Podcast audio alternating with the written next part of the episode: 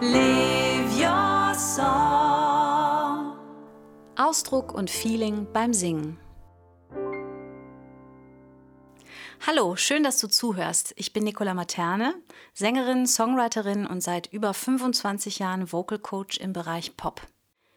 In diesem Podcast möchte ich dir Tipps, Ideen und Gedanken mitgeben, die dir dabei helfen können, ausdrucksstark zu singen.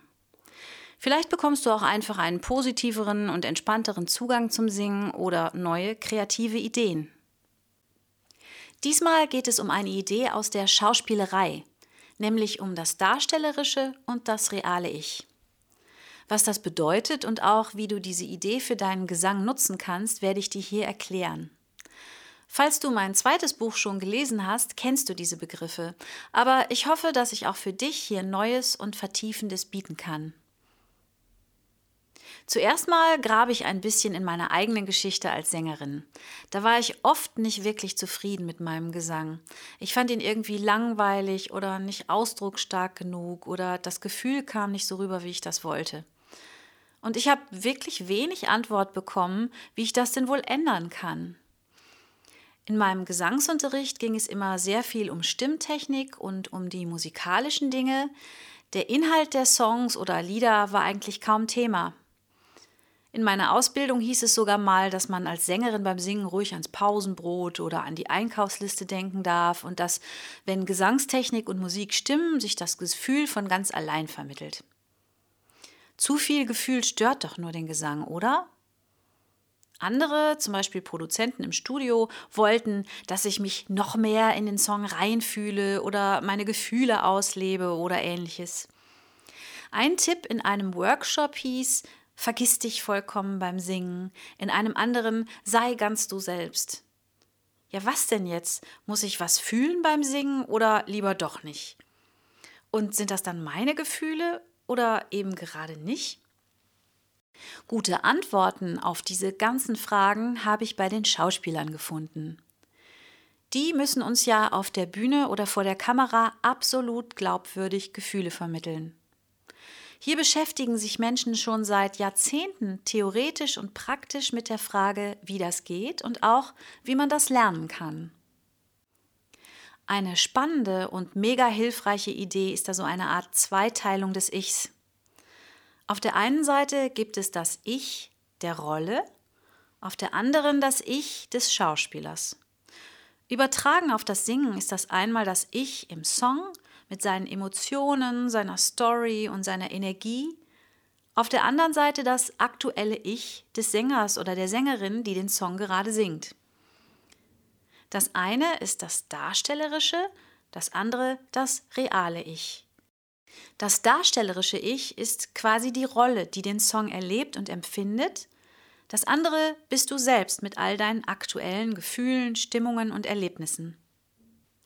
Auch wenn du als Sänger, Sängerin in die Geschichte eines Songs und die Stimmung und Gefühle der Songfigur, also des darstellerischen Ichs, schlüpfst, bleibst du ja natürlich gleichzeitig das aktuelle Selbst, also das reale Ich. Das klingt erstmal schizophren und ungewöhnlich, aber eigentlich erleben wir Menschen diese Zweiteilung ganz häufig. Schon Kinder machen total oft und gerne Rollenspiele. Oder man erzählt etwas über eine bestimmte Person und macht sie dabei übertrieben nach. Eine Notlüge ist zum Beispiel eine Art Schauspiel, wenn man mit leidender Stimme vorgibt, krank zu sein und deshalb einen Termin nicht wahrnehmen kann und auch wenn man Kindern eine Geschichte mit verstellten Stimmen vorliest, schlüpft man in verschiedene Rollen. Oder wenn man nach außen etwas anderes vermitteln möchte, als man fühlt, zum Beispiel Souveränität bei einem Vorstellungsgespräch, bei dem man in Wirklichkeit total nervös ist, oder Freundlichkeit bei einem Menschen, den man eigentlich gar nicht leiden kann. Das Schauspielen und Zweiteilen liegt uns Menschen also quasi im Blut. Ich stelle mir das immer gerne als einen Puppenspieler mit seiner Marionette vor. Der Puppenspieler ist das reale Ich, er lenkt die Marionette und verleiht ihr eine Stimme. Die Marionette ist das darstellerische Ich. Gehen wir jetzt nochmal zum Singen. Manchmal ist es sehr hilfreich, sich dabei diese Zweiteilung klarzumachen und mal herauszufinden, wie viel eigentlich das darstellerische Ich emotional mit dem realen Ich zu tun hat. Gibt es eine große oder eine kleine Übereinstimmung? Und wie wirkt sich das Ganze auf den Gesang aus? Ich nenne mal ein Beispiel. Eine Sängerin, hier heißt sie Tina, ist super drauf. Es ist Frühling, sie ist eigentlich mit fast allem in ihrem Leben zufrieden, gute Beziehung, Job okay, gesund und so weiter. Der Song, den sie gleich mit ihrer Band proben will, ist ein heftiger Liebeskummer-Song mit jeder Menge Trauer, Wut, Verzweiflung, das Ganze in Form einer Rockballade mit viel Schauten und Gitarrenlärm. Da sieht man schon auf einen Blick, dass die Schnittmenge zwischen den beiden Ichs, also dem realen, zufriedenen, entspannten Ich und dem dramatischen, zerrissenen, darstellerischen Ich, nicht so wahnsinnig groß ist. Das reale Ich braucht also einiges an Fantasiebildern und Körperbewegungen und Spannungen, um sich in den Zustand des darstellerischen Ichs zu versetzen. Was Tina dabei hilft, ist, dass sie eine sehr extrovertierte und expressive Person ist genauso wie das darstellerische Ich des Songs. Außerdem hat sie selber schon mal Liebeskummer erlebt und kann auf diese Gefühlserfahrung zurückgreifen. Hier gibt es also Übereinstimmungen zwischen dem darstellerischen und dem realen Ich, die ihr beim ausdrucksstarken Singen des Songs helfen können. Tina darf sich jetzt richtig austoben und kann sich dafür Gefühle aus der Vergangenheit wieder in Erinnerung rufen.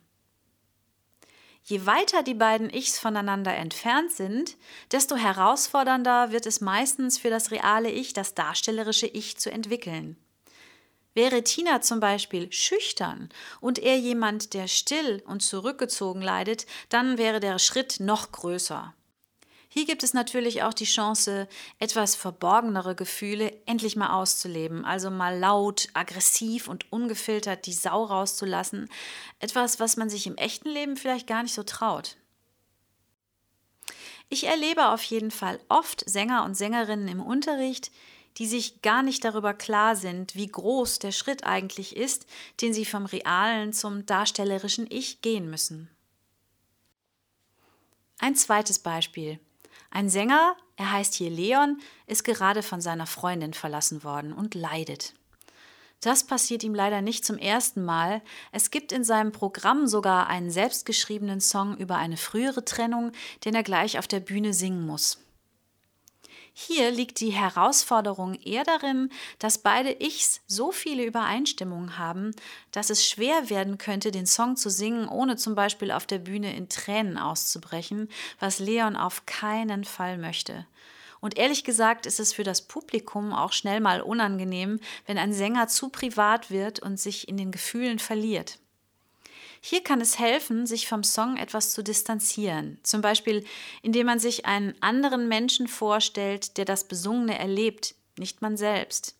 Oder indem man, wenn es ganz krass wird, sich auf die Melodie oder etwas Gesangstechnisches konzentriert und darauf vertraut, dass noch genug Emotion für das Publikum überbleibt. Das reale Ich bewegt sich dann ganz bewusst vom darstellerischen Ich weg. Manchmal kann man die nötige Distanz auch dadurch bekommen, dass man die Gefühle schon beim Proben richtig durchlebt. Eine Schülerin hat mir dazu letztens eine Geschichte erzählt. Sie hat einen Song über eine verstorbene Freundin geschrieben und musste jedes Mal beim Proben weinen, sobald der Song losging. So oft, bis es dann irgendwann ging. Als sie mir den Song vorgesungen hat, sind mir sofort die Tränen gekommen, während sie die Kontrolle behalten konnte. Wie stark du in die Gefühle eines Songs eintauchen solltest, kann man also gar nicht global sagen, sondern es hängt sehr davon ab, wie nah das reale und das darstellerische Ich sich sind. Mach dir zuerst klar, was dein reales mit deinem darstellerischen Ich gemeinsam hat und was nicht. Du kannst das tatsächlich schriftlich machen. Es hilft manchmal, sich so eine Liste genau angucken zu können. Und dann experimentiere damit, ob du eher Nähe brauchst oder eher Distanz. Nähe kannst du zum Beispiel schaffen, indem du dich an Gefühle erinnerst, die denen des darstellerischen Ichs nah sind. Oder kennst du einen Film oder ein Buch, die dir das Gefühl nahebringen? Wie kann dir die Musik helfen? Wie fühlt sich das Gefühl im Körper an? Welche Spannungen fühlst du? Wie ist die Körperhaltung? Distanz kannst du dadurch erreichen, dass du dir vorstellst, die Geschichte eines anderen Menschen zu erzählen oder dass du die Filmmusik für eine passende Filmszene, die vor deinem inneren Auge abläuft, singst. Du kannst dir als darstellerisches Ich auch eine Rolle ausmalen, die wenig mit dir gemeinsam hat. Du steigst dann körperlich und emotional nicht ganz so tief ein. Manchmal schafft Nähe zwischen den Ichs viel Ausdruck, manchmal eher eine Distanz. Vielleicht kennst du das in Filmen. In einigen Filmen nimmt es einen total mit, wenn der Schauspieler das volle Gefühlsprogramm auspackt. Ein anderer Film haut einen gerade deshalb um, weil jemand gar nicht alles zeigt und ausspielt, was seine Rolle gerade empfindet. Das führt mich zu einem weiteren wichtigen Punkt, nämlich der Balance zwischen beiden Ichs. Einige Sänger beschäftigen sich beim Singen sehr viel mit ihrer Gesangstechnik oder sind mit ihrem Kopf oder Gedanken woanders, manchmal bei alltäglichen Dingen, manchmal eher bei der Angst vor einem bestimmten Ton oder damit den Text zu vergessen und so weiter. Beispiele gibt es unzählige, wo der Kopf so sein kann beim Singen. Bewusstsein für die Gefühle und die Stimmungen des Songs ist dagegen oft kaum vorhanden dann ist das reale Ich viel stärker da als das darstellerische Ich. Ich erlebe es auch öfter mal bei Schülerinnen und Schülern, dass das darstellerische Ich eigentlich noch gar nicht da ist, sondern Kopf, Herz und Gefühle um alles mögliche andere kreisen und die Emotionen des Songs vollkommen unklar sind. Das kann man dann hören und oft auch im Gesichtsausdruck, in der Körperhaltung und so weiter sehen. Was auch aber eher selten vorkommt, ist, dass das darstellerische Ich das reale Ich überrollt, wie bei meinem Beispielsänger Leon. Das könnte zum Beispiel auch der Fall sein, wenn man einen mitreißenden Powersong singt und dabei so die Stimmkontrolle verliert, dass aus dem Gesang ungewollt eher ein Gröhlen wird. Oder wenn man zwar total emotional gesungen hat, aber dabei fast alle Einsätze falsch waren. Auch hier stimmt dann die Balance nicht. Viele halten es für falsch, dass da im Kopf immer noch das reale Ich als Kontrolletti sitzt und würden den am liebsten ganz loswerden. Aber der ist dafür da, dass es bei allem Gefühl trotzdem noch musikalisch klappt. Also, dass die Intonation stimmt, dass wir an der richtigen Stelle atmen und so weiter und dass wir auf die Mitmusiker und das Publikum achten können.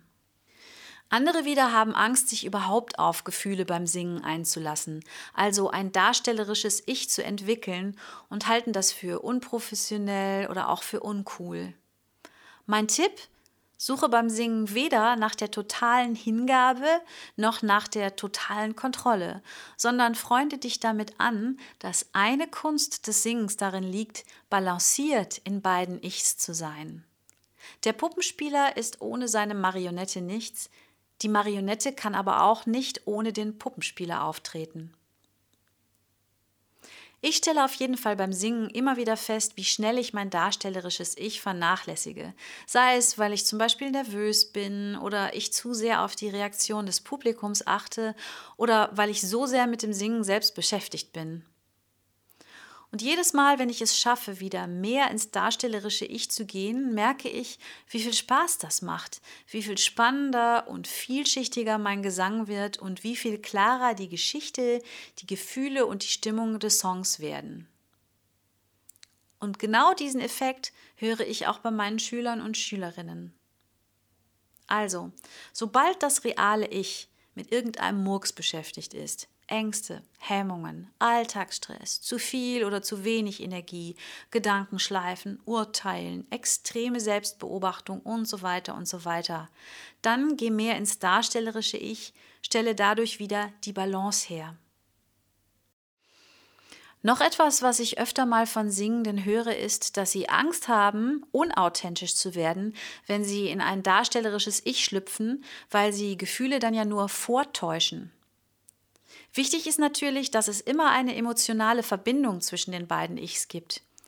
Die Gefühle und Stimmungen des darstellerischen Ichs kann man nur dann authentisch und berührend zeigen, wenn sie im realen Ich eine emotionale Resonanz finden. Das ist unter Umständen einfacher, wenn man selbstgeschriebene Songs singt. Die Schülerin zum Beispiel, die über ihre verstorbene Freundin ein Lied geschrieben hat, hat inzwischen den Verlust ganz gut verarbeitet und kommt zu mir fröhlich und ausgeglichen in den Unterricht. Sie kann aber für den Song aus ihren schon erlebten Gefühlen und Erinnerungen schöpfen, um den Trauersong immer wieder überzeugend und berührend zu singen. Und das sehr spontan, ohne große Vorbereitung, so wie sie das dann auch auf der Bühne macht. Wenn eine andere Sängerin diesen Song auch gerne singen möchte, aber so einen Verlust noch nicht erlebt hat, kann sie versuchen, sich an eine andere Situation in ihrem Leben zu erinnern, die sie sehr traurig gemacht hat, um eine Verbindung mit dem darstellerischen Ich aufzubauen. Eine weitere Schülerin von mir, die eher etwas schüchtern ist, wollte einen sexy Song singen und dabei eine Seite von sich zeigen, die sie auf den ersten Blick nicht zu haben schien. Ich bin aber überzeugt davon, dass jeder alle Gefühle in sich trägt und man die versteckten oder ungelebten mit den richtigen Bildern oder Bewegungen herauskitzeln kann. Wir haben für das darstellerische Ich das Bild einer Katze gefunden, die ihr Gegenüber lasziv umgarnt. Ein Tier als darstellerisches Ich scheint erstmal sehr weit vom menschlichen, realen Ich entfernt zu sein, hat aber erfolgreich ihre verführerische Seite hervorgeholt. Sie konnte so leichter eine Verbindung zwischen ihrem realen und ihrem darstellerischen Ich herstellen.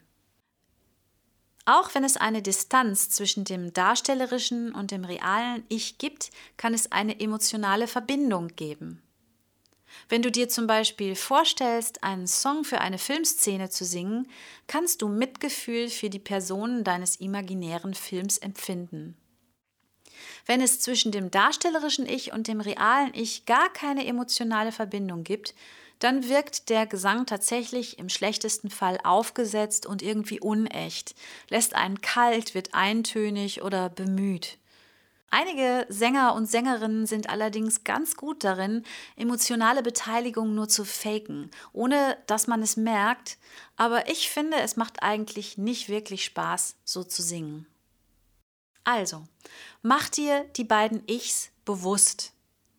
Finde heraus, was sie emotional gemeinsam haben und was nicht.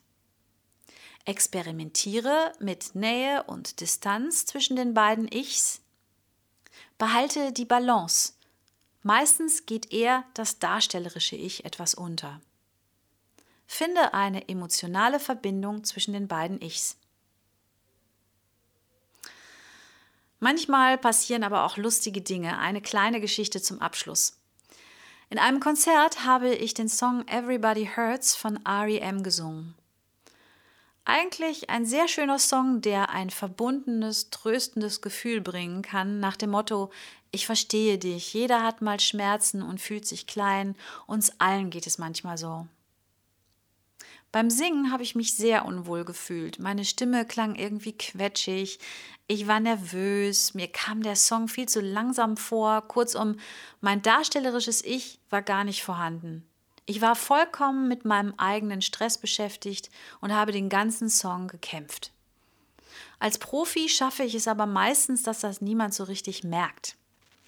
Nach dem Konzert kam eine Frau aus dem Publikum auf mich zu und hat genau den Song besonders gelobt und mir gesagt, dass ihr beim Hören die Tränen gekommen sind, weil der Song sie so berührt hat. Der Stress meines realen Ichs passte wohl irgendwie gut zu dem Schmerz des darstellerischen Ichs und so kam der Krampf als innere Bewegtheit rüber. Hm, ein Zufallstreffer. In einer späteren Folge möchte ich mich nochmal mit dem darstellerischen und dem realen Ich befassen.